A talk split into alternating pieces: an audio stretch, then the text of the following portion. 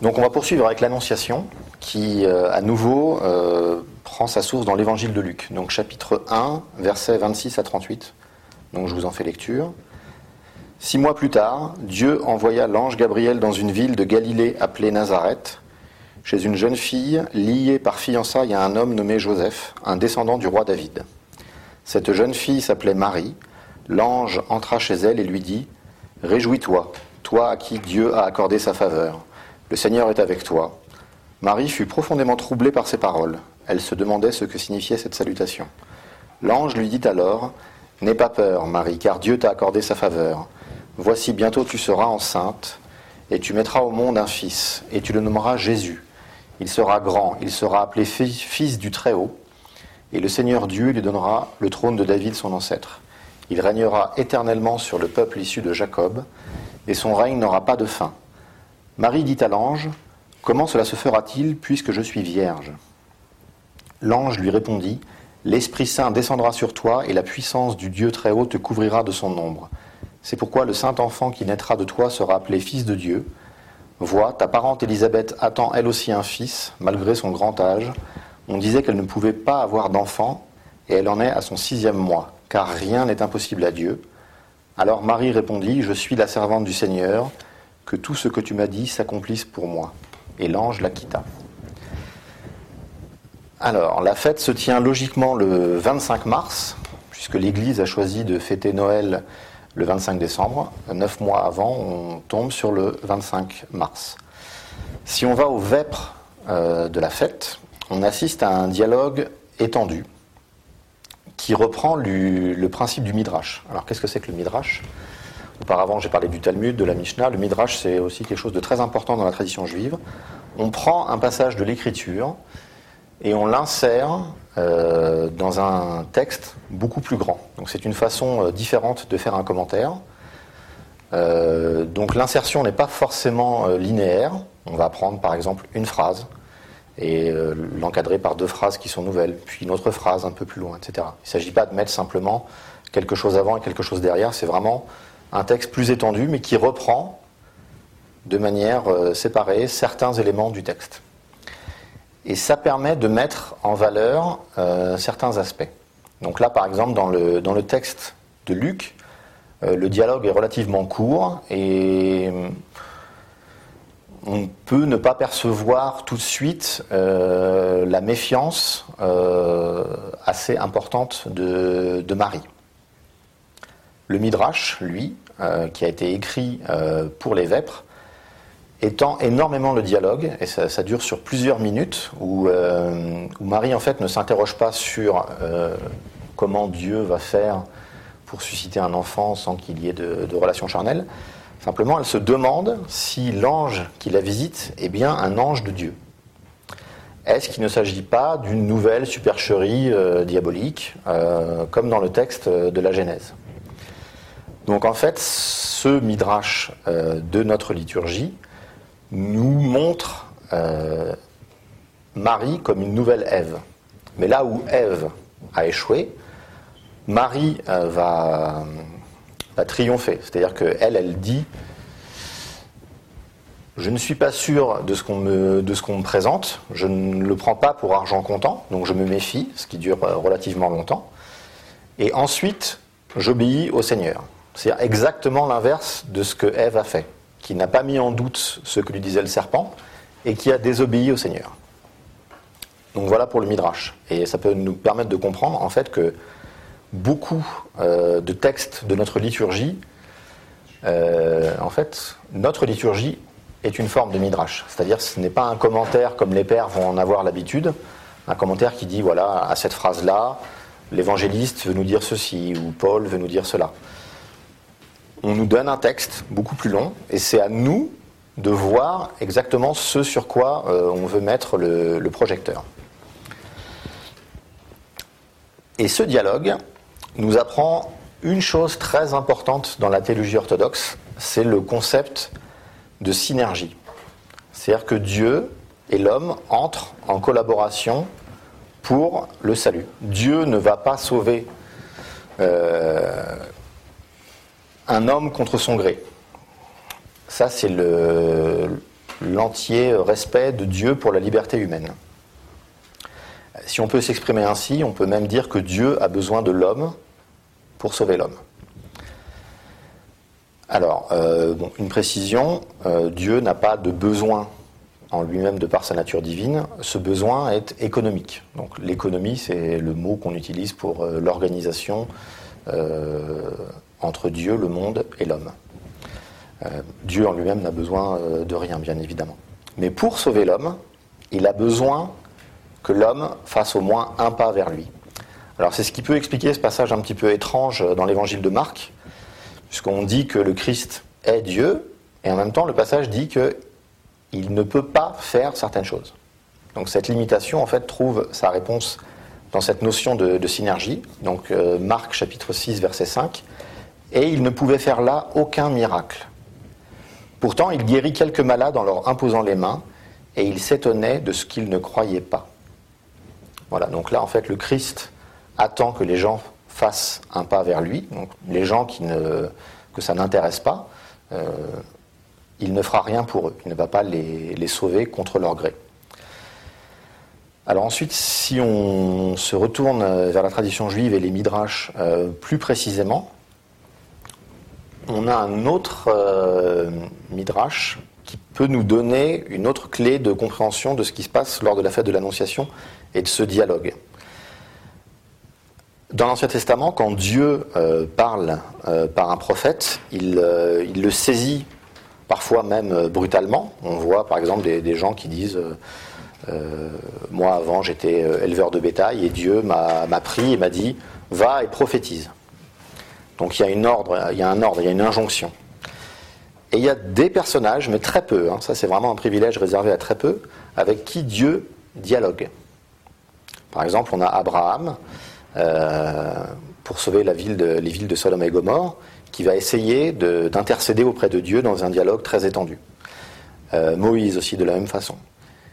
Et donc là, quand on voit, quand on est pétri de cette tradition juive et qu'on voit Dieu qui vient vers cette jeune fille et qui lui dit quelque part, est-ce que tu veux bien faire ça avec moi pour l'humanité? Ça nous donne la dimension extraordinaire de, ce qu'est Marie, en fait, en très peu de lignes. Et c'est ce que notre liturgie a voulu euh, vraiment, euh, ce, sur quoi elle a voulu insister, c'est le, caractère exceptionnel de Marie. C'est-à-dire quand Dieu va voir une jeune fille qui devait avoir probablement, euh, d'après ce qu'on sait de la façon dont les Juifs vivaient à l'époque, 14-15 ans, qui lui dit Est-ce que tu veux faire ça avec moi? Sauvons ensemble l'humanité. Donc là, en fait, toute l'économie du salut est suspendue aux lèvres de Marie par sa réponse. je ne veux même pas entrer dans le débat de savoir ce qui serait passé si elle avait dit non.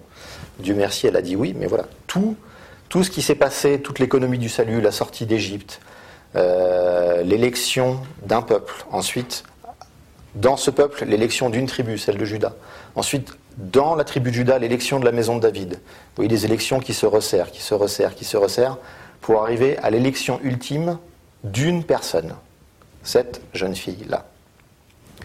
Et il y a un midrash euh, très étonnant, et qui donc est assez connu euh, chez les juifs, qui peut nous faire comprendre un petit peu l'étendue du oui que Marie a dit à Dieu. C'est le moment euh, donc très important de l'idolâtrie du veau d'or. Quand Moïse redescend, euh, il a reçu l'étape de la loi et il voit que, que son peuple est retombé dans l'idolâtrie en adorant le veau d'or. Euh, donc le passage, pour ceux qui veulent le relier aux Écritures, c'est Exode 32, 10 à 14. Donc Dieu dit à Moïse, donc ça c'est le, midrash, hein, donc dialogue étendu par rapport au passage que je viens de citer. Dieu dit à Moïse, Laisse-moi tranquille, je vais tous les exterminer.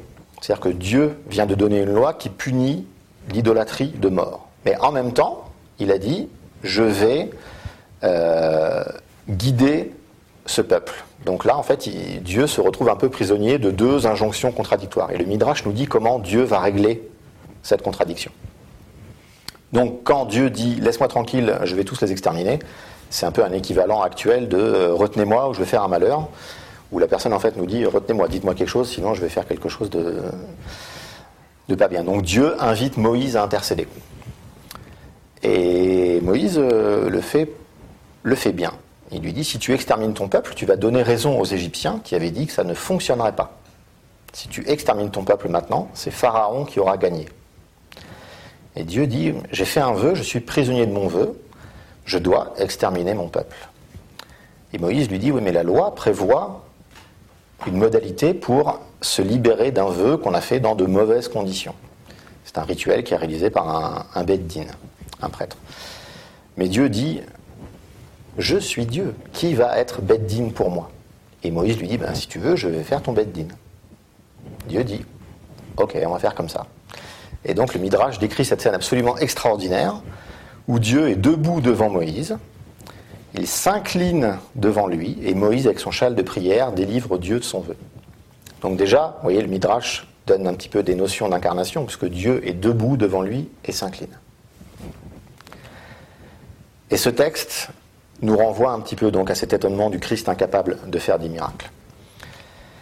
Alors ça nous renvoie à une, autre sentence rabbinique. Il y a un maître qui dit à ses élèves où se trouve Dieu? Donc instinctivement, tout le monde va répondre partout. C'est lui qui organise tout, il est absolument partout. Et le maître dit non, Dieu est uniquement là où on le laisse entrer. C'est-à-dire que le septième jour, il s'est mis en retrait de sa création, il nous laisse libre de faire ce qu'on veut, mais il n'attend qu'une chose, c'est qu'on lui laisse un espace. Dans cet espace que lui nous a réservé, il aimerait bien revenir un petit peu c'est le seul moyen qu'on aura d'être sauvé de toute façon. Et donc, dans l'Annonciation, ce que nous, nous fêtons, c'est le oui de Marie à Dieu. C'est-à-dire ce oui qui nous invite, nous aussi, à dire oui à Dieu. Dieu nous tend la main, à nous de saisir cette main tendue. Alors c'est un oui qui ne valide euh, ni nos désirs, ni nos exigences, ni nos envies, c'est un oui terriblement exigeant. Euh, il faut se souvenir de ce qu'a été euh, la vie de Marie, qui a vu son fils euh, mourir devant ses yeux. Voilà, donc euh, l'annonciation, c'est la matrice, quand Marie dit oui, c'est la matrice de notre oui à nous. C'est-à-dire qu'on doit la suivre dans ce oui-là. Alors ensuite, on va rentrer dans le, dans le cycle pascal. Donc comme je vous disais en ouverture de la précédente euh, conférence, il n'y a pas de, de, date fixe puisque le cycle pascal est mobile. Donc les rameaux, Pâques, l'Ascension et la Pentecôte n'ont pas de date fixe. Alors le dimanche des rameaux se déroule une semaine avant Pâques et nous donne, euh, nous fait souvenir de l'entrée messianique de Jésus à Jérusalem. Donc lors de cette entrée messianique, Jésus est acclamé par toute la ville. Alors c'est une fête assez paradoxale, parce que la fête en fait c'est une occasion de joie, mais on sait qu'une semaine après, le Christ va être mis à mort. Et euh, on a peine à croire quand même qu'une ville qui a acclamé quelqu'un une semaine avant va une semaine après euh, être pratiquement en tout entier contre cette personne qu'elle aura acclamée. Alors, euh, ce processus, ce mécanisme, a déjà été montré dans l'Ancien Testament. C'est le fait que quelqu'un qui est désigné par Dieu va être expulsé par l'homme. Donc ça commence dès le début, on a Caïn et Abel. Abel semble avoir la préférence de Dieu, donc il est désigné plus ou moins par Dieu, il préfère les sacrifices d'Abel. Caïn ne le supporte pas, et il euh, sera euh, le meurtrier de son frère. Et si on se souvient bien, Dieu, deux fois, a marqué une très nette préférence vis-à-vis de Jésus. À la théophanie et à la transfiguration. Donc la transfiguration, on va la voir euh, dans pas longtemps. À la théophanie, il dit Celui-ci est mon fils. Il le désigne nommément, c'est mon fils. Et à la transfiguration, il dira Écoutez-le. Donc si on se souvient du, du, mécanisme de désignation qui dit que tous ceux qui sont envoyés par Dieu euh, connaissent un sort relativement tragique, déjà on sait que le sort de Jésus est scellé par rapport à ça. C'est-à-dire qu'il va être expulsé par les hommes. Alors pour Job, ça avait été un mystère, puisque Job, dans le livre, qui lui est consacré, on, a des discours qui, qui nous laissent entendre que c'était un personnage extrêmement puissant, extrêmement reconnu. Les princes viennent prendre conseil auprès de lui. Et d'une façon qu'il ne comprend pas, il se retrouve le dernier des derniers.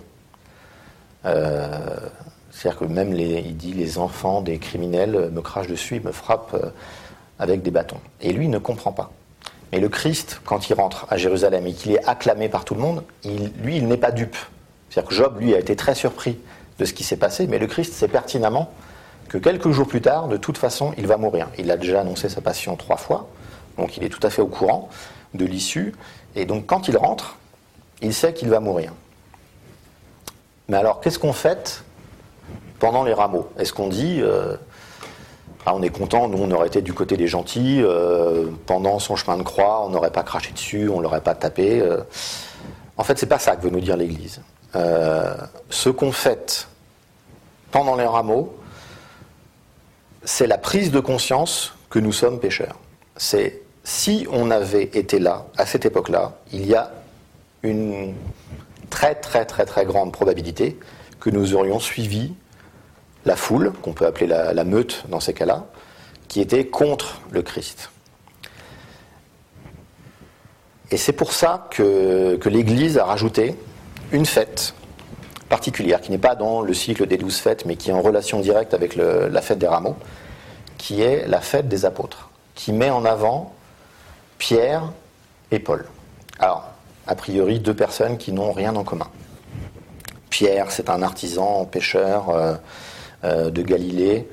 Euh, Paul, c'est un, juif de la diaspora, donc plutôt de culture grecque, pharisien, donc pétri de l'écriture. A priori, pas beaucoup de, points communs entre les deux. Le point commun qu'ils ont, et qu'on connaît par les Écritures, c'est qu'ils ont été persécuteurs et qu'ils ont reconnu leur faute en tant que persécuteurs. Alors Pierre, lui, il a abandonné le Christ à la foule et il l'a renié trois fois. Paul, lui, euh, sur ordre des autorités euh, sacerdotales, a euh, persécuté les premiers chrétiens. Et les deux ont pris conscience de ce péché-là. Ils se sont reconnus comme persécuteurs. Et les circonstances de la vie font que parfois, euh, nous sommes dans, des conditions où on peut très rapidement devenir des persécuteurs à notre tour, simplement en étant euh, actif ou passif, en laissant faire. Ça dépend des, circonstances. Et la fête, le dimanche des rameaux, euh, nous fait prendre conscience de notre nature de persécuteur. C'est-à-dire que l'Église nous dit que nous sommes pécheurs et un des traits de ce, péché, c'est la persécution. C'est le fait de systématiquement repousser ce qui vient de Dieu. C'est euh, la clé de lecture de, la parabole que le Christ euh, donne aux, autorités euh, et pharisiennes dans le temple sur la parabole des vignerons homicides. Vous savez, ces vignerons qui, à chaque fois qu'ils reçoivent un envoyé de Dieu, le. Et il dit il se met à la place, il met en scène euh, donc le riche propriétaire qui est la, figure de, Dieu, qui va envoyer son fils en se disant celui-là quand même ils vont ils vont l'accepter, ils vont l'écouter. Et les, en voyant le fils, les gens réagissent d'autant plus mal. Voilà, donc le dimanche de Ramos, c'est cette prise en compte, cette prise, euh, cette découverte sur nous-mêmes de, la, de notre capacité et de notre nature plutôt persécutrice. Alors maintenant, on va passer euh, à la fête des fêtes, Pâques, donc Pâques qui marque euh, la résurrection du Christ. Donc pendant euh, l'exaltation de la Sainte Croix, j'avais déjà exposé l'idée que ce qui s'était passé pouvait représenter une forme d'absurdité. C'est-à-dire qu'on pourrait se dire, mais est-ce que vraiment le Christ avait besoin de souffrir à ce point euh, de connaître euh, la mort euh, réservée aux criminels Est-ce qu'on peut être sauvé sans que le Christ meure? Est-ce qu'il y a vraiment une obligation là-dedans? Alors la théologie orthodoxe est très claire là-dessus. Les pères nous ont laissé une, phrase qui résume bien le problème. tout ce qui n'est pas assumé n'est pas sauvé. C'est-à-dire que si jamais le Christ n'est pas entièrement homme, par exemple n'a pas de volonté ou n'a pas euh, euh, enduré de souffrance physique ou ce genre de choses, ce n'était pas un vrai homme et il n'avait donc pas de lien avec notre nature et donc notre nature n'est toujours pas sauvée. Et tout ce qui n'est pas assumé n'étant pas sauvé, ça veut dire que pour régler le problème de la mort, il faut que le Christ meure.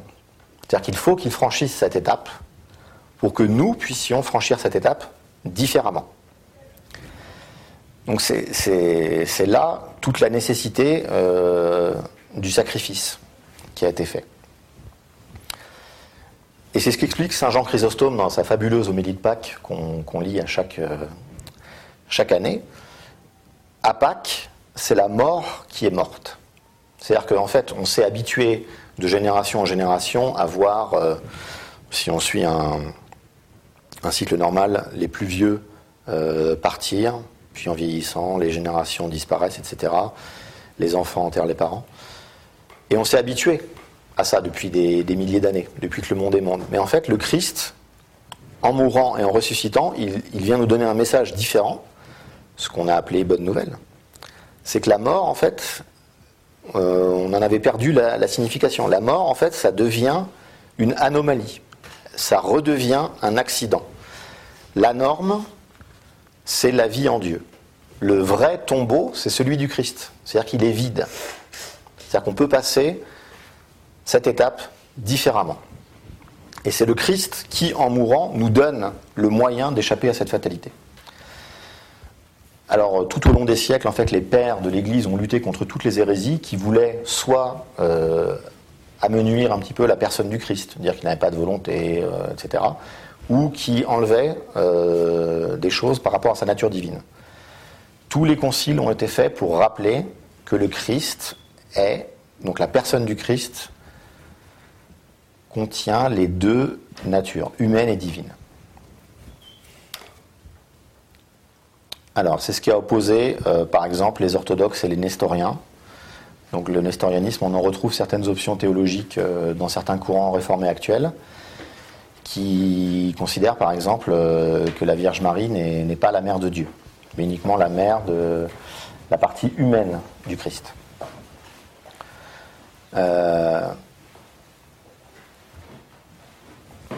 donc, l'union des deux natures, elle devient véritablement manifeste dans la mort. C'est-à-dire que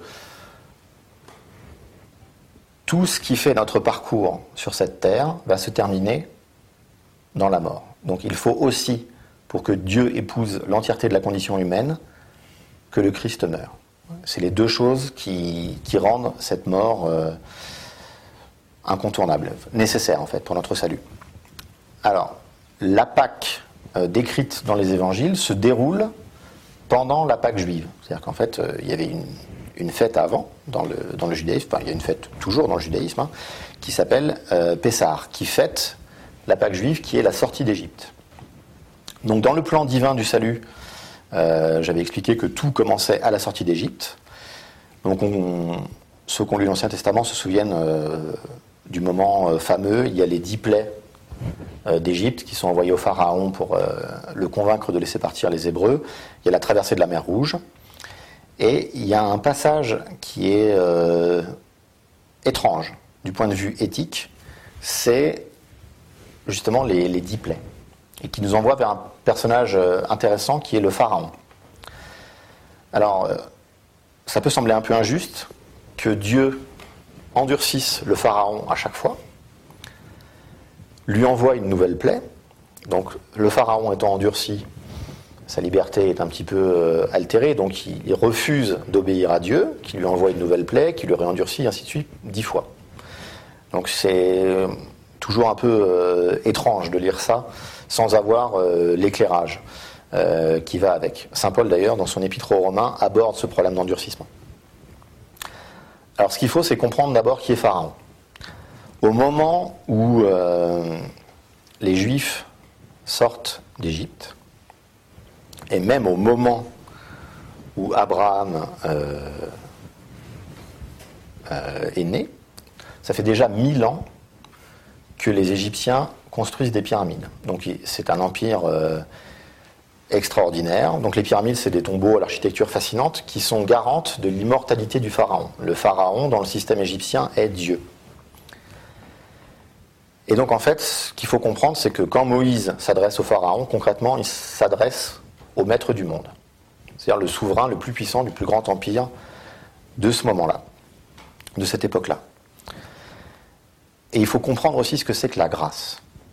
Parce que Pharaon, en fait, va nier la grâce. C'est ça le crime pour lequel il va être puni. La grâce, c'est relativement simple, en fait. C'est le temps que Dieu donne à l'homme pour se refaire une âme. C'est le temps qu'il nous donne pour faire Teshuvah, ce dont je parlais pour la, théophanie. Donc pour revenir à lui. Donc la gloire de Dieu, c'est de se mettre au rythme de l'homme. La gloire des hommes, c'est de se mettre au rythme de ceux qui sont les plus lents parmi eux. Par exemple, la gloire d'une famille, c'est de se mettre au rythme du nouveau-né. C'est d'accueillir celui qui a moins de capacité que nous et de l'entraîner avec nous. C'est ça la gloire. on sait par le Christ que nier le temps qu'on doit donner à l'autre et qu'on doit donner à Dieu est impardonnable. Il le dit dans les évangiles de manière très claire, sans ambiguïté. Alors on sait aussi que le pardon de Dieu est infini, donc c'est un petit peu euh, contradictoire au, premier abord. La loi avait donné un jour, au moins un jour pour Dieu, le Shabbat, qui était central dans la vie juive. Et nier euh, ce temps, nier la grâce, est impardonnable parce que c'est le temps que Dieu euh, va utiliser pour pardonner l'homme. C'est-à-dire que si on nie ce temps, on nie la façon dont Dieu nous envoie son pardon. Donc en fait, c'est nous-mêmes qui nous coupons du pardon de Dieu. C'est ça qui fait le caractère impardonnable de cette action. Et qu'est-ce que fait Pharaon en fait? Il faut revenir un petit peu en avant dans le, récit. Moïse vient le voir et lui dit J'aimerais que tu laisses partir mon peuple trois jours dans le désert pour euh, rendre un culte à Dieu. Et Pharaon refuse. Donc il refuse qu'il y ait un petit temps. Trois jours, c'est quand même pas euh, euh, extraordinaire. Il refuse ce temps et en plus il punit les Hébreux. Il dit je ne vous donne pas ces jours, mais je vais augmenter les cadences et je vais euh, compliquer la façon dont vous travaillez. Donc en fait, il va alourdir la tâche des Hébreux. Et donc ce que va faire Dieu pour faire comprendre à Pharaon ce qu'il a fait, il va alourdir son cœur. Et en fait, l'endurcissement, c'est le terme grec, mais le texte hébreu ne parle pas d'endurcissement, il parle d'alourdissement. Dieu alourdit son cœur. Et il va l'alourdir au point, autant que ce que Pharaon avait nié de Dieu au niveau de la grâce. C'est ça en fait. Et il va euh, le punir jusqu'au jusqu'au seuil des premiers-nés. Alors le premier-né, c'est quoi? Dans la tradition juive, le premier-né d'une famille est consacré à Dieu. Et donc Dieu va dire à Pharaon, tu ne veux pas me donner mes premiers-nés, donc je vais te prendre tes premiers-nés. C'est-à-dire qu'il va lui faire comprendre ça directement. Et l'enseignement, en fait, n'est pas tourné vers les Égyptiens. L'enseignement qui se passe au travers des plaies et de la dixième plaie n'est pas fait pour les Égyptiens ni pour Pharaon. Ça, c'est Saint Jean Chrysostome qui l'a très bien compris en commentant l'Exode. L'enseignement, il est fait pour, pour les Hébreux eux-mêmes. C'est-à-dire que les Hébreux, en fait, ça fait des siècles qu'ils sont là. Certains vu les conditions euh, déplorables d'existence, ne croit plus euh, en l'éternel. Et donc Dieu va envoyer euh, toutes ses plaies pour montrer à quel point il est puissant et tout le panthéon égyptien est faible par rapport à lui, et la différence qu'il y a entre les idoles des Égyptiens et lui qui est ineffable, invisible. Et donc c'est ça qui se produit en fait. Alors les dix plaies, Selon les commentateurs, ça dure entre 1 et 2 ans. Donc, euh, vous voyez, l'Égypte a énormément souffert. Donc, les premières plaies sont en relation avec l'eau. Donc, on a l'eau qui est changée en sang, les grenouilles et les moustiques. Les trois suivantes sont en relation avec la terre, la vermine, la peste du bétail et les furoncles. Et les trois dernières sont en relation avec le ciel, la grêle, les sauterelles et les ténèbres. Et donc ça, ça nous renvoie au deuxième commandement, sur euh, l'interdiction de l'idolâtrie. Parce qu'en fait, Dieu, dans le second commandement, nous dit qu'on ne doit pas faire d'image de ce qui est dans le ciel, dans la terre ou dans les eaux. Donc, voyez, les plaies sont en relation avec, euh, avec la façon dont le décalogue est, est, fait. Et donc, la dixième plaie euh, d'Égypte, qui est le meurtre des premiers-nés, qui répond à la négation de la grâce du Pharaon. Alors, comment ça s'est passé? Dieu a envoyé l'ange exterminateur, il avait dit aux Hébreux, pour que l'ange ne vienne pas chez vous prendre votre premier-né qui m'est réservé à moi, Dieu, vous allez mettre sur le linteau de votre porte euh, du sang, et ainsi l'ange va sauter par-dessus votre maison pour aller frapper la maison euh, derrière. Et le saut, ce saut, c'est le saut de Pâques, parce que Pessar, en fait, ça veut dire sauter par-dessus. Donc on commémore le moment en fait où l'ange de la mort a sauté par-dessus euh, les maisons des Hébreux. Alors maintenant on revient au Christ. Alors Pharaon est toujours là. Mais à ce moment l'Égypte c'est devenu l'Empire romain. Et c'est toujours le même mécanisme. Un grand empire dont l'empereur se prend pour Dieu. Et alors Pharaon va revenir deux fois autour de Jésus. D'abord ça va être Hérode qui va chercher à le tuer euh, quand il est bébé exactement comme Pharaon a tué les enfants des Hébreux. Et ensuite, c'est Pilate, qui va revenir aussi, incarner encore une fois le, rôle de Pharaon. Et lui, il ne raisonne que pour la bonne marche de l'Empire. La première question qu'il pose au Christ quand il le rencontre, c'est alors, tu, c'est toi le roi des Juifs? Donc sa question, en fait, c'est, elle est politique. Comment tu vas te comporter par rapport à l'empereur? Est-ce que tu vas nous faire encore une révolte ou est-ce que tu vas être plus gentil que les autres? Il n'y a que la marche de l'Empire qui l'intéresse, Pilate. Et en fait, Pharaon, c'est la mort. L'Égypte, c'est la mort. C'est-à-dire que toute organisation de vie qui ne laisse aucune place à Dieu, eh bien, en fait, elle hypothèque complètement nos chances de salut. Alors physiquement, évidemment, on va, mourir, ça, ça fait aucun doute. Mais pendant notre existence, si nous nions ces moments de grâce, ces moments qu'on laisse à Dieu, ces moments qu'on laisse aux autres pour les prendre avec nous, on ne sera pas sauvé. Et donc tout système qui, qui empêche les hommes de recevoir cette grâce de Dieu, au bout d'un moment, ce système s'effondre sur lui-même. Il est condamné par Dieu. C'est ce que Paul euh, dit en fait dans ses épîtres. Si on vous laisse pratiquer, respectez les autorités. Ne faites pas de vagues. Le problème est ailleurs en fait. Et le seul moyen d'échapper à la mort et de, participer à la, nature divine, c'est-à-dire le, but de la vie de chrétien, que je rappelais dans, mon introduction, c'est ça. Il faut absolument qu'on laisse un peu de temps dans notre vie à Dieu et aux autres. Et donc, la Pâque chrétienne, elle laisse, elle nous montre le résultat de ce temps qui a été laissé à Dieu. Et le résultat, c'est le triomphe sur la mort. Alors, quand l'homme a péché, avant qu'il ne pêche, dans le jardin d'Éden, il y avait une seule différence entre l'homme et Dieu, c'était une différence de nature. Et Dieu avait appelé l'homme à se déifier.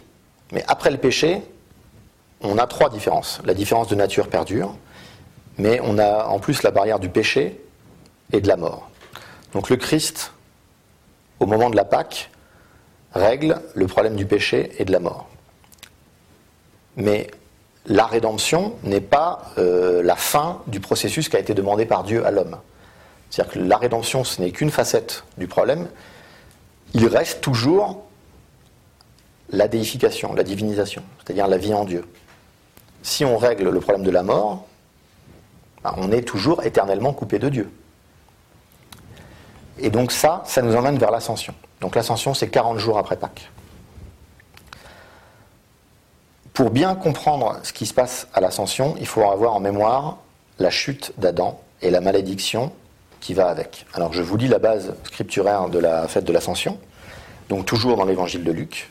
Donc là on est à la fin de l'évangile, chapitre 24, verset 51. Or, comme il les bénissait, notez bien, comme il les bénissait, il se sépara d'eux et fut emporté au ciel. Vous voyez, c'est très bref. Alors, Qu'est-ce qui se passe quand Dieu chasse Adam du Jardin d'Éden? Donc il énonce un ensemble de sentences, dont certaines sont des malédictions, pour le serpent, pour l'environnement qui va entourer Adam euh, dans sa vie à partir de maintenant. Mais il reste une ambiguïté sur la mort. Est-ce que Dieu a voulu la mort des hommes? Pas du tout. Et on peut même considérer cette mort comme une chance. Parce que si la séparation d'avec Dieu est éternelle, c'est abominable, en fait, abominable. Donc en fait, la première grâce de Dieu, c'est de faire que cette séparation sera temporaire. Et ensuite, blâmer Dieu, qui est la source de vie, de la mort, c'est un petit peu absurde en fait. C'est comme si euh, je pars dans un désert sans eau, donc je meurs de soif, et je blâme l'eau du fait que je meurs de soif. Adam s'est coupé de la source de vie, donc c'est normal mécaniquement qu'il meure. Donc voilà, c'est les deux choses qui peuvent nous permettre de comprendre un petit peu mieux les rapports entre Dieu, l'homme et la mort, mais Dieu n'a pas voulu la mort. La mort, c'est la conséquence, c'est le, euh, Paul dit la, la mort, c'est le salaire du péché. C'est l'homme qui s'est détaché de Dieu et qui donc est mort. Je vous ai lu le passage dans Luc, vous vous souvenez, Adam chute et on a une quasi-malédiction. Et avant que le Christ ne remonte à la droite du Père, on a une bénédiction. Donc ça, c'est pas un artifice euh, littéraire de Luc. Hein, il essaye là de nous faire comprendre qu'à l'ascension, il y a quelque chose. C'est, la chute. C'est une sorte d'anti-chute. C'est la chute en miroir. C'est la, solution au problème. Et donc cette fête, en fait, c'est la plus eucharistique du point de vue euh, théologique. Alors ce qu'il faut aussi comprendre, c'est qui est Adam. Et ça, Adam, les Juifs ont une réponse euh, très très simple pour bien comprendre le problème. Euh, en hébreu, Adam s'écrit ADM. Le deuxième A, en fait, n'existe pas. Il est juste là pour, pour vocaliser quand on lit. Et donc, ADM se lit A pour Adam, D pour David et M pour le Messie. C'est-à-dire que l'homme en lui-même, c'est-à-dire Dieu avait prévu l'éventualité du péché et de la chute, et il a mis dans l'homme la possibilité de la réparation, qui est le Messie. Et le Messie, quand il remonte au ciel, nous, donne une, euh, nous parle de banquet. Et c'est là, en fait, que cette fête, elle devient eucharistique et liturgique. Alors, si vous avez des livres de théologie à lire, on va dire une dizaine maximum, il y en a un qu'il faut absolument pas louper, c'est celui du père euh, Alexandre Schmemann. C'est son livre sur l'Eucharistie. Ça s'appelle L'Eucharistie, sacrement du royaume. Et dedans, il explique euh, magistralement quelque chose de vraiment très simple en fait. C'est-à-dire qu'il dit notre liturgie n'est pas là pour nous faire commémorer la scène. La scène, ça s'est passé une bonne fois pour toutes il y a 2000 ans, donc c'est pas la peine d'y revenir. Adam, son problème est solutionné par le Christ. Le Christ, c'est le nouvel Adam. Ça, c'est Paul qui nous explique ça. De la même façon que le problème d'Ève avait été solutionné par Marie. En fait, ce qui se passe à la liturgie, quand on communie, nous, on répond au choix de Judas. C'est-à-dire que l'homme a pris une nourriture, le, symbole du, fruit de l'arbre de la connaissance, qui est souvent symbolisé par une pomme, mais en fait euh, le texte ne précise pas euh, ce que c'est comme type de, fruit. C'est qu'on a dit à Dieu, j'ai une autre source que toi. C'est-à-dire, bon, la connaissance du bien et du mal en soi n'est pas mauvaise, mais le fait de prendre quoi que ce soit d'autres comme source que Dieu, le péché, il est là. Et donc Dieu comprend, euh, enfin prend en compte ce fonctionnement-là. Et le problème n'est pas maintenant de manger des choses qui sont inutiles, parce que ça, l'Église nous instruit sur ça par les carèmes. Maintenant, notre dilemme, c'est de reprendre une nourriture qui nous est indispensable. Judas a été mis dans cette euh, alternative et lui a refusé de prendre le Christ comme nourriture, c'est-à-dire il a dit à Dieu, je ne te reprends pas comme source de vie. Et il en est mort. Donc nous, maintenant, l'alternative qu'on a par rapport à la communion, c'est nous devons dire à Dieu que nous le reprenons comme nourriture. C'est-à-dire je, j'ai pris conscience de mon péché, je m'inscris dans le oui de Marie et je reprends Dieu comme nourriture. C'est ça ce qui se passe à l'Eucharistie. Et cette Eucharistie, en fait, la liturgie, elle est, elle est double. Le Christ, en fait, des fois, il nous, il nous parle du. On a l'impression qu'il nous parle du temps comme euh, quelque chose d'un peu euh, brouillé. Mais en fait, pas du tout. Il nous parle du temps d'une façon complexe. Il y a une liturgie céleste. On parle d'hôtel céleste dans la liturgie, et il y a la liturgie ici sur terre. Et pendant la liturgie, les deux se superposent, se confondent. C'est-à-dire qu'on est dans la liturgie, dans ce banquet dont il a parlé au moment de l'ascension. Et cette communion, elle nous permet d'accompagner le Christ dans le royaume. Et le, personnage qui nous invite à ça, il est aussi dans l'évangile de Luc, c'est le larron. Souviens-toi de moi quand tu seras dans, ton royaume. Donc l'ascension, aussi théologiquement, ça c'est les pères qui nous le disent, elle valide tout ce que euh, le Fils a fait, et tout ce qu'il a fait est agréé par le Père. Le Père l'accueille à sa droite. Et donc maintenant, on peut rentrer dans l'ère de l'Esprit, qui est l'ère de l'Église, qui est la Pentecôte. C'est-à-dire que les pères nous ont expliqué qu'il y a trois périodes dans l'histoire de l'humanité. Du début jusqu'à l'Annonciation, où là, euh, l'humanité est totalement euh, impuissante face au péché. Ensuite, il y a la période du Christ, donc de l'Annonciation jusqu'à euh, jusqu'à la Pentecôte. Et à partir de la Pentecôte, c'est la période dans laquelle nous nous sommes, c'est l'ère de l'Église. Alors, pour voir le, moment fondateur de, cette naissance de l'Église et de la Pentecôte, c'est dans les actes des apôtres que ça se passe. Donc actes, euh, dès le début du chapitre 2. Donc je vous en fais lecture. Quand le jour de la Pentecôte arriva, les disciples étaient tous rassemblés au même endroit. Tout à coup, un grand bruit survint du ciel. C'était comme si un violent coup de vent s'abattait sur eux et remplissait toute la maison où ils se trouvaient assis. Au même moment, ils virent apparaître des sortes de langues qui ressemblaient à des flamèches. Elles se séparèrent et allèrent se poser sur la tête de chacun d'eux. Aussitôt, ils furent tous remplis du Saint-Esprit et commencèrent à parler dans différentes langues, chacun s'exprimant comme le Saint-Esprit lui donnait de le faire. Alors, je vous avais dit euh, précédemment que la fête de Pâques, euh, la Pâques dans les évangiles se passe pendant la fête juive de la Pâques. C'est pareil pour euh, la Pentecôte le moment fondateur de notre Pentecôte se passe pendant la fête de la Pentecôte juive. Alors la Pentecôte juive, elle est pareille que la nôtre, elle se passe 50 jours après la Pâque, et elle fête le moment où Dieu a pardonné son peuple, donc suite à l'intercession de Moïse, et lui a redonné une deuxième fois la loi. Et donc bon, c'est la signification de ce pardon qui, qui, fait la, fonde la Pentecôte euh, pour les Juifs. Alors qu'est-ce que c'est que les dix commandements? Euh, on a vu beaucoup d'icônes ou de représentations. On voit Moïse descendre avec les deux tables de la loi. Sur chaque table, il y a cinq commandements. Les cinq premiers euh, organisent les relations entre l'homme et Dieu. Je suis le seul Dieu, tu n'auras pas d'autre Dieu que moi, etc. Et les cinq suivants organisent les relations entre les hommes eux-mêmes. Pas de meurtre, pas d'adultère, pas de vol, etc. Et qu'est-ce que c'est que, l'Église? En fait, c'est la version euh, renouvelée, sublimée de ça. C'est-à-dire la façon dont nous vivons avec Dieu et ensemble. C'est-à-dire, je disais au début de, la catéchèse, l'Église, c'est un organisme divino-humain. C'est là où on acquiert notre vie en Dieu. Donc c'est exactement la continuité de ça. Alors dans l'orthodoxie, il n'y a pas de liste euh, précise et immuable de sacrements comme on a pu le connaître en Occident. Alors évidemment, quand on parle de sacrement, tout de suite, ça nous évoque les, mots de baptême, mariage, euh, communion. Mais euh, un sacrement, en fait, c'est un acte qui est destiné à révéler la nature profonde de chaque chose pouvant participer à la vie nouvelle.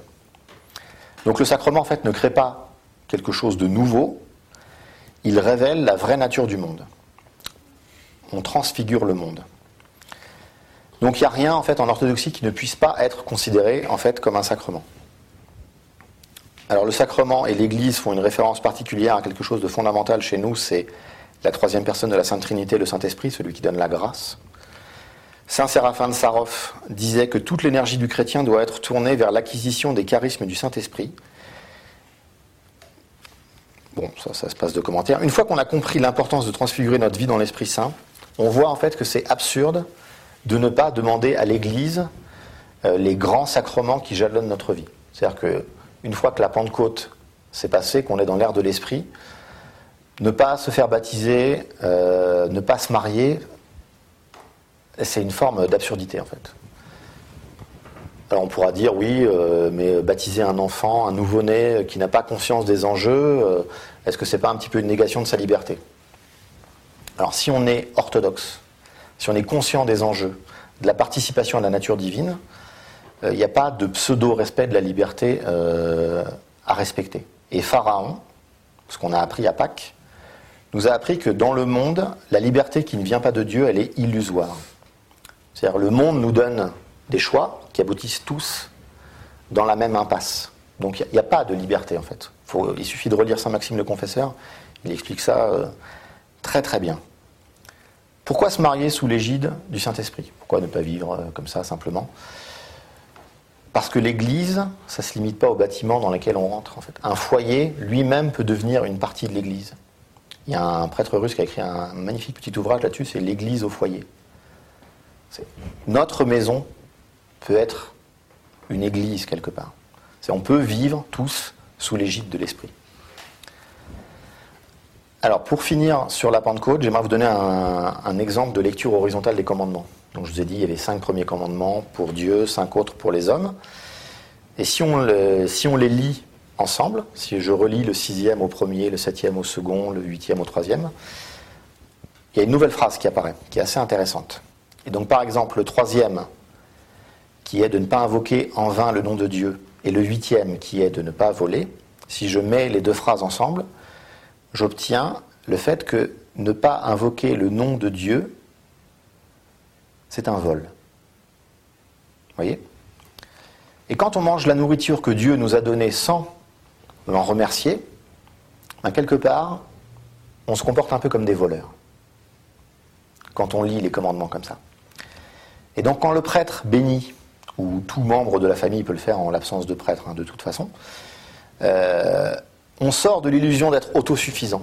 C'est-à-dire, je peux dire, c'est moi qui ai gagné l'argent, je ramène la nourriture, je me débrouille, je suis autonome. Mais non, mais ça, c'est une illusion, ça. Et c'est exactement ce que dit euh, Saint Porphyre dans ses écrits. Quand on perd l'illusion d'être autosuffisant, d'être autonome, on est dans l'économie de la grâce. Et quand on fait ça, en fait, temporairement, on sort d'Égypte. C'est-à-dire que là, le pharaon n'a plus d'emprise sur nous. Et si on fait ça tout le temps dans notre vie, on peut mieux comprendre ce qui s'est passé à la transfiguration, donc qui est la fête suivante. Donc là, on retourne dans le cycle fixe. La transfiguration, on l'a faite le 6 août. Elle est décrite dans les trois synoptiques, donc Matthieu, Marc et Luc. Donc je vous donne la version de, de Matthieu, chapitre 17, versets 1 à 8. Six jours plus tard, Jésus prit avec lui Pierre, Jacques et Jean, son frère, et les emmena sur une haute montagne à l'écart. Il fut transfiguré devant eux. Son visage se mit à resplendir comme le soleil. Ses vêtements prirent une blancheur éclatante, aussi éblouissante que la lumière, et voici que Moïse et Élie leur apparurent. Ils s'entretenaient avec Jésus. Pierre s'adressa à Jésus et lui dit Seigneur, il est bon que nous soyons ici. Si tu es d'accord, je vais dresser ici trois tentes, une pour toi, une pour Moïse et une pour Élie. Pendant qu'il parlait ainsi, une nuée lumineuse les enveloppa et une voix en sortit qui disait Celui-ci est mon fils bien-aimé, celui qui fait toute ma joie, écoutez-le. En entendant cette voix, les disciples furent remplis de terreur et tombèrent le visage contre terre. Mais Jésus s'approcha et posa la main sur eux en disant Relevez-vous et n'ayez pas peur. Alors ils levèrent les yeux et ne virent plus que Jésus seul. Alors ici, l'erreur classique qu'on pourrait faire, c'est de croire que c'est Jésus qui s'est transformé pour montrer temporairement quelque chose de, divin aux trois personnes qui l'accompagnaient. C'est l'inverse ce sont les trois personnes qui l'accompagnaient, qui se sont tellement euh, purifiées et élevées spirituellement, qu'à ce moment-là, ils l'ont vu en vérité, tel qu'il était. Tel que nous devons chercher, nous, à le voir. C'est-à-dire que, si je reprends la théologie des noms que j'avais développée pendant la fête de Noël, en Jésus, ils ont vu Hachem, le tétragramme. Donc, euh, la transfiguration du Christ, elle a donné dans la théologie orthodoxe un développement euh, immense sur des choses comme la distinction entre les essences et les énergies. Euh, bon, quelque chose qui était en gestation depuis Paul hein, et qu'on retrouve tout au long de, l'histoire des, pères de l'Église. Mais si on peut mettre un nom sur cette théologie-là, c'est vraiment Saint Grégoire Palamas qui, qui a synthétisé tout ça par rapport à une, controverse qu'il a eue à son époque par rapport à, à l'hésicasme et la, pratique des moines, la pratique de la prière perpétuelle.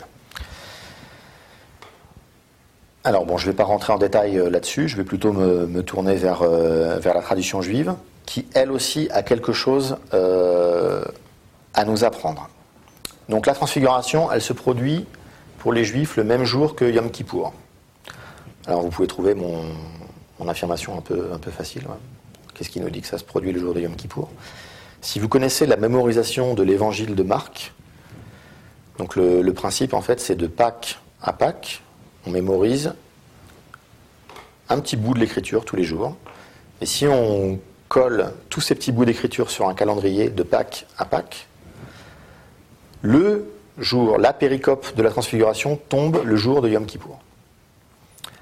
C'est-à-dire qu'en fait, les, juifs qui étaient euh, dans le courant chrétien de l'époque, quand ils recevaient l'enseignement, quand ils recevaient le baptême, on leur faisait mémoriser tout l'évangile de Marc, on a des textes là-dessus, et le soir de Pâques, les catéchumènes étaient baptisés et le prêtre faisait l'homélie finale. Ce qui explique pourquoi la fin, la toute fin de l'évangile de Marc marque une sorte de discontinuité et de rupture dans, la, dans la narration. Ce n'est pas un bout qui a été rajouté après, c'était simplement euh, une fin possible euh, de ce que le prêtre pouvait dire en, homélie. Et donc,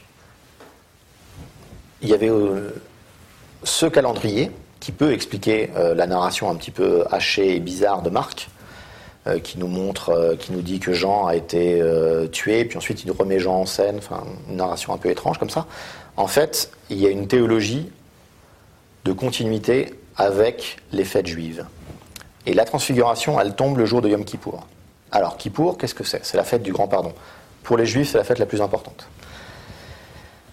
Kippour suit un rituel très précis et assez compliqué. Il y a donc le rite du bouc émissaire, il y a un bouc qui est sacrifié pour Israël et l'autre dans le désert pour symboliser les péchés qui ne sont pas pardonnés. Ça, je l'avais dit, donc je n'y reviens pas. Le grand prêtre, qui était obligatoirement descendant d'Aaron, donc le frère de Moïse, n'était autorisé à pénétrer dans la partie la plus sainte du temple que pendant ce jour. Donc le temple était divisé en trois. Et le un tiers, un tout petit espace, n'était accessible que par une personne un jour pour faire certaines prières. Et donc le grand prêtre priait trois fois pour lui, trois fois pour sa famille et trois fois pour le peuple. Ensuite il sortait, prononçait le nom imprononçable de Dieu qui aujourd'hui a été perdu devant tout le peuple. Le peuple se prosternait et le rituel était terminé. Alors c'était une journée euh, en fait très festive. Donc euh, toutes les jeunes filles étaient vêtues de blanc et défilaient dans la ville euh, pour trouver des prétendants qui, pour, chez les juifs, essaye de transformer les fidèles en anges. Et c'est ça, en fait, le, lien avec la transfiguration et la lumière qui nous divinise.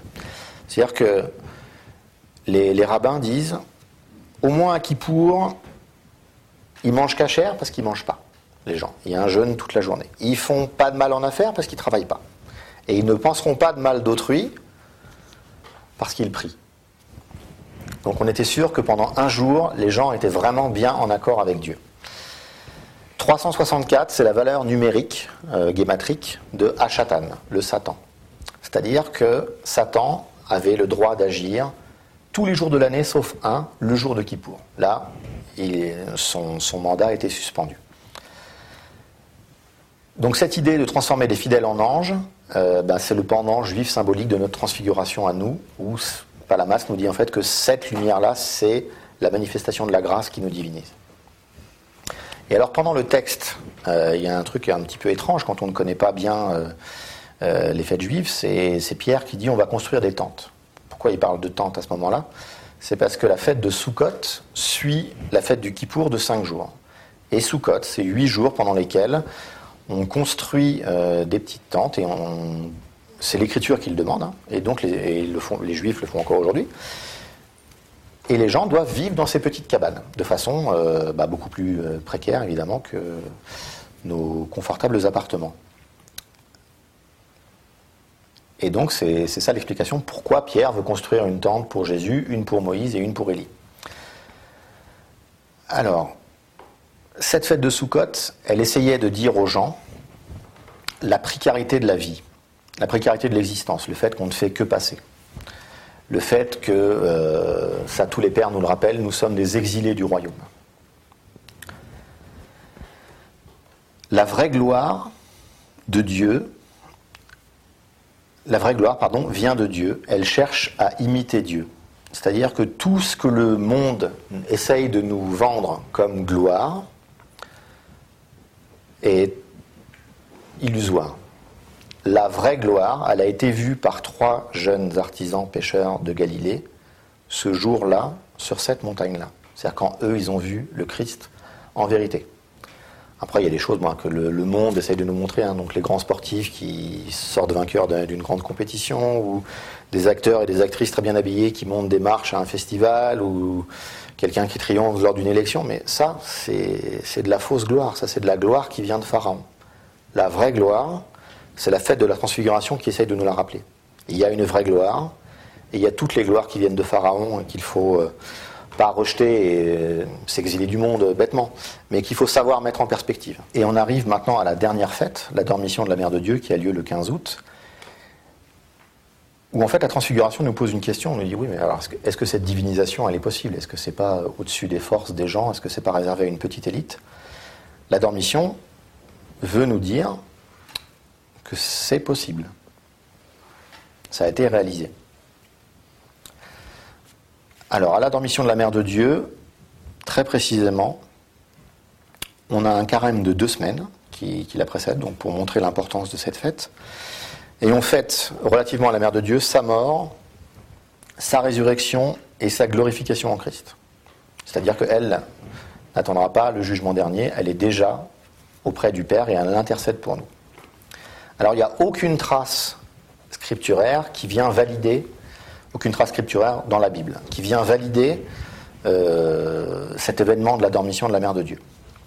Alors on pourrait croire que ce sont des gens qui sont un petit peu enthousiasmés par rapport au respect que la Mère de Dieu euh, peut engendrer.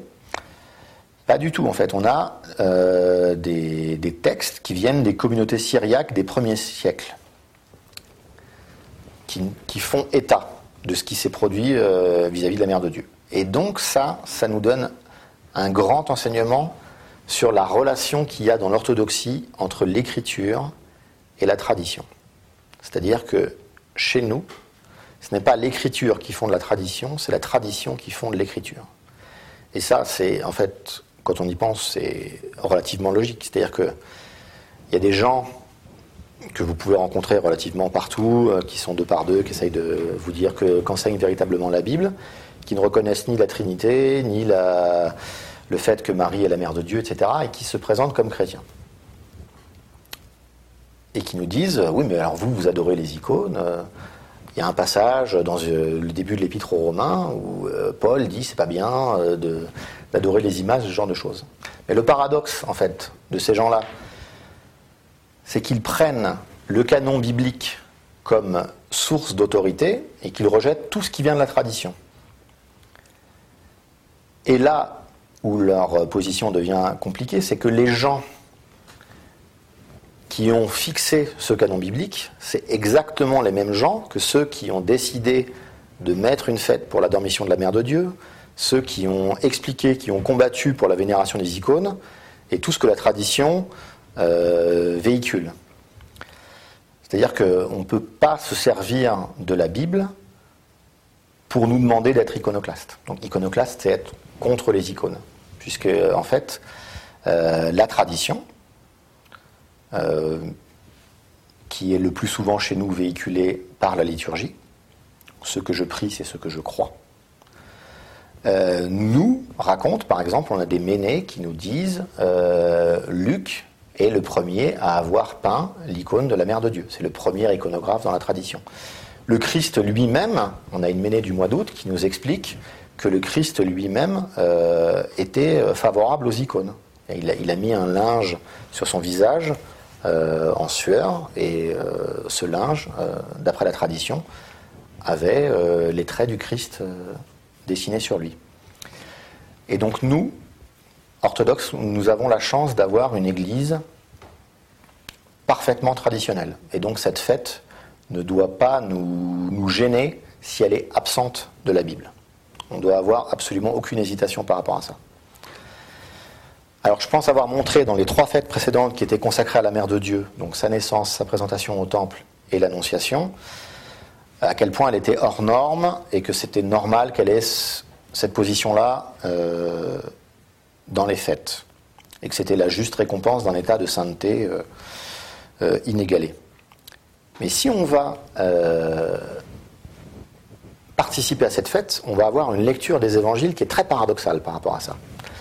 C'est-à-dire qu'on va avoir un passage de l'évangile de Luc, donc chapitre 11, versets 27-28, qui dit Or, comme il parlait ainsi, donc on parle du Christ, hein, une femme éleva la voix du milieu de la foule et lui dit Heureuses les entrailles qui t'ont porté et les seins qui t'ont allaité. Mais lui répondit Heureux plutôt ceux qui écoutent la parole de Dieu et la gardent. Donc euh, on se dit, oui, alors le Christ, euh, quand même, il a, eu des mots très durs vis-à-vis de sa mère. On a l'impression un peu qu'il la, rejette. En fait, ce qu'il faut comprendre, c'est que le Christ, ici, veut nous dire que la, gloire de sa mère, ce n'est pas le phénomène physique de la naissance auquel toutes les femmes peuvent euh, accéder. C'est ce qui est glorifié, c'est sa relation avec la grâce, sa pureté et son obéissance. Heureux plutôt ceux qui écoutent la parole de Dieu et la gardent. C'est ça qu'on doit se rappeler par rapport à la Mère de Dieu, c'est qu'elle a été, elle a vraiment incarné ça. En la Mère de Dieu, nous avons une avocate dévouée auprès de Dieu qui intercède pour nous à l'écoute de nos prières. Elle est vraiment, la tradition nous la présente comme celle qui intercède. Et donc, en la Mère de Dieu, on a un exemple forcément moteur parce qu'il est impossible à dépasser, de marche vers la sainteté. Donc, la prière n'est pas une idolâtrie, c'est plutôt une théologie du bon sens. Par elle, c'est toute l'humanité qui est sanctifiée potentiellement. On a son oui qu'on doit accompagner, c'est pas euh, gagner. Un texte de la tradition juive décrit Dieu qui s'adresse à son peuple et qui lui dit Si vous vous sentez bien en ce monde, fermement établi comme résident, j'y deviens étranger. Mais si vous vous considérez précaire, alors j'y réside pleinement. Dieu n'a jamais eu de cesse que d'essayer de nous mettre en mouvement. Les trois pèlerinages obligatoires vers Jérusalem, qui étaient Pâques, Pentecôte et Soukhot, que j'ai vu la transfiguration, pour des paysans, c'est-à-dire le métier principal de l'époque, était placé au pire moment, quand la terre était la plus exigeante. C'est pour nous faire décoller le pied de la terre, c'est pour nous sortir de la routine. Et le 15 août, on nous montre le meilleur résultat de cette récolte, de ce que Dieu espère pour l'homme, qui est euh, le meilleur résultat, c'est Marie. Voilà, j'en ai fini ici, je vous remercie.